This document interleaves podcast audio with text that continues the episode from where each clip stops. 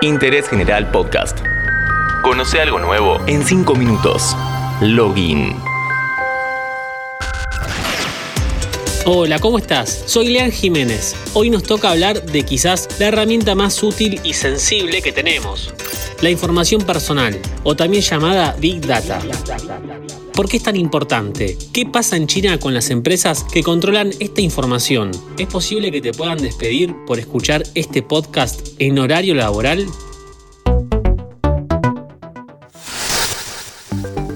La Big Data es la gran cantidad de información que solo se puede acceder mediante herramientas digitales y que sirve para resolver cuestiones en base a su análisis. Es generada por múltiples usuarios alrededor del mundo. Vos te preguntarás, ¿a quién le sirve conocer las veces que me tomé un Uber o qué tema escuché en Spotify? La respuesta está en la segmentación de mercado. Los datos de tus intereses y actividades importan en la medida que los dispositivos online te publiciten cosas. Por eso Facebook es gratis y lo seguirá siendo, según su eslogan. En realidad no lo es solo que los que pagan por los datos son terceros, a los cuales aceptaste compartirles información cuando te creaste la cuenta. El problema de esto es que sirve para recopilar, analizar y monitorear tu actividad diaria. Entonces, respecto a este volumen abrumador de info, que de por sí es sensible, imagínate cómo debe estar un Estado celoso de este tipo de material como el régimen comunista chino.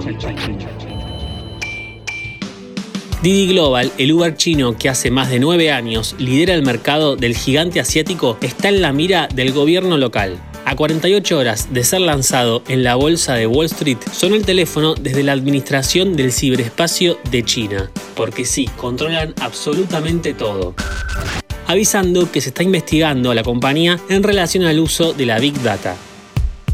Y es que el gobierno de Xi Jinping no quiere que la mega empresa ande divulgando cosas por ahí en Occidente.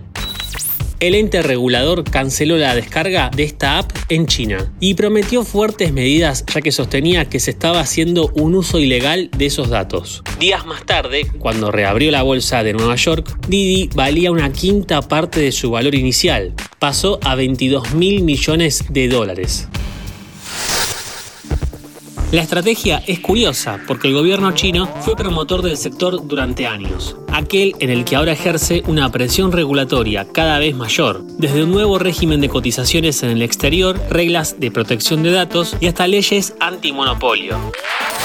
La maniobra de la Administración del Ciberespacio chino es la última de varias contra grandes firmas tecnológicas. Además del transporte, están yendo por el comercio electrónico, juegos y finanzas online.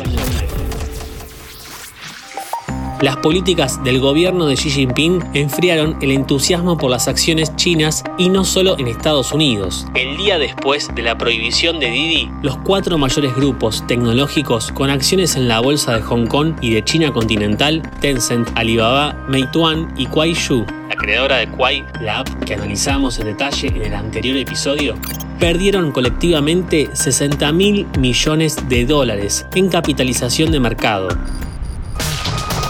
cuando Economic Information Daily publicó un artículo en el que describía a la industria de los videojuegos como opio espiritual o drogas electrónicas por su impacto en los adolescentes. Las acciones de Tencent cayeron un 7%. Nadie quiere quedar pegado con una empresa que de un día para el otro puede desaparecer del mapa. La Big Data también es evaluada, entre muchos ámbitos, en las relaciones laborales, en empresas privadas. Sin ir más lejos, Sola, la entidad que se encarga de pagos a través de plataformas como Twitch, despidió a 150 empleados vía mail.